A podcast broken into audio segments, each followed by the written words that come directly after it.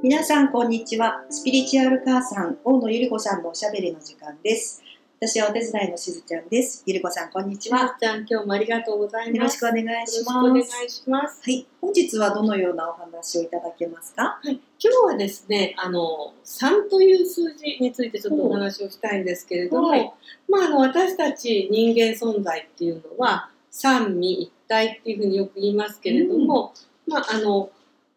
ソウル、魂と、そして、えっ、と、ボディと、それからボディに宿っているスピリット、まあ、霊っていうふうに訳されたりしますけど、まあ、その3つからなっていたりとか、それからですね、あの古代の英知ノーイングでは、私たちって、まあ、あの自分の真ん中のコアの自分がいて、で、それ以外にですね、一緒に今世生まれてくるときに、まあ、あの、男性性と女性性の代替事故っていうね、まあ、一種のメインの平行事故っていうんでしょうか、まあ、そういう、えーまあ、平行パラレルの自分っていうものを持って生まれてきているのでだからそういう意味でも真ん中とそれから男性性と女性性で3なんですよね。だからそれはあの例えば仏像なんかもよくあると思うんですけれども、まあ、真ん中に大日如来様とか阿弥陀如来様がいてでその両脇によくあの日光とあれ月光とか学光とか言いますね、うんそういう菩薩がいたりとか、まあ、それがまあ私たちというその存在の象徴であったりするわけなんです。であのこの間ですねあの英知のクラスでもあのゲリーさんが言ってたことは例えば教会なんかもみんなそうだよと。あの西洋の教会なんかもあの真ん中のメインの塔があって大体入り口は3つあるよ。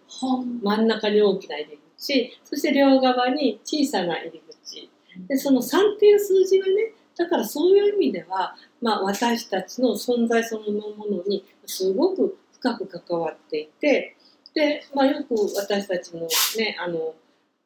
人間存在とは3階建てだよなんていう言い方を私はしていて、まあ、潜在意識とそれから潜在意識と超意識っていう3階建てっていうお話をしてるんですね。で、あのーこの間、えーちーちゃんことですね、あの、千恵子さんと一緒にうんボディーワークをした時に、やっぱりあの3つの蝶々の話を体の方にもね、あるよっていう話をしていて、で、頭の中の腸頸骨、それから真ん中の肩甲骨、そして一番下のえ骨盤、みんななんかほら、蝶々の形をしていて、で、まあ、それぞれですね、あの、下丹田、中丹田、上丹田と、こう、ね、なんと対応している、こうしているわけなんです。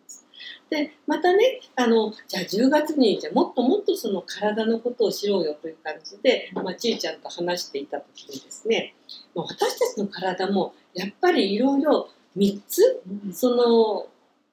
まあ、セットになっているよねっていうような話をしていた時に、まあ、あのちいちゃんがそのやっぱり非常にその振付家なので体が敏感なんですね。それで、ああ、3つっていうと、じゃあ足は2本だよね。じゃあ足が2本だけど、じゃあそのもう一つの3に当たるものは何だろう？で、そう思ったら、尻尾っていうのが出てきた。確かにこう、尾てい骨のあたりが何かこう、あの、感じられて、で、その体を動かすときに足2本プラス自分に、まあその尻尾があるというイメージで動いてみたらものすごく安定したっていう。ね、で、あの、そういうふうに言ってみると、じゃあ両手2本あるじゃない？で、両手2本の、ね、じゃあその第3の真ん中にね、当たる、まあ統合するものは何だろうって言ったときに、背びれっていう。まあ、あの、背中にね、やっぱり一本のエネルギーを感じた。で、そういう形で、まあ、あの、私たちっていうのは、あの、背骨に一番ね、メインのエネルギーの通りがあって、で、真ん中にシュシュムナっていうね、真ん中のライン。そして、あの、イーダとピンガラ、アイダっていうふうに読みますけど、男性性と女性性のエネルギーがこう両側にこういうふうにクロスしている。だからね、あの、そういう意味で私たちの体を探っていくと大変面白いなと思うんです。だから皆さんもね、じゃあその両目2つあるじゃない、うんじゃあそれを統合するうんそのもう一方の目は何だろうと思ったら、はい、第三の目なわけです。面白くないですか？だからその3という数字っていうのは大体、ね、1でスタート2でバランス3で統合っていうふうに言われているので、まあ、統合の時代、まあ、自分の体のその物理的な肉体の部分も3の、まあ、組み合わせっていうものを、ね、探してみてください感じてみてください。面白いですね。はい、ありがとうございます。です。あ、それで、まあ、これからはちょっとお知らせになるんですけれども、その、あの、伊藤千恵子さんと一緒にですね、えっ、と、葉山不思議教室で、そこら辺を実際に体感して、そして自分自身の内なる男性性と女性性を統合する、その三、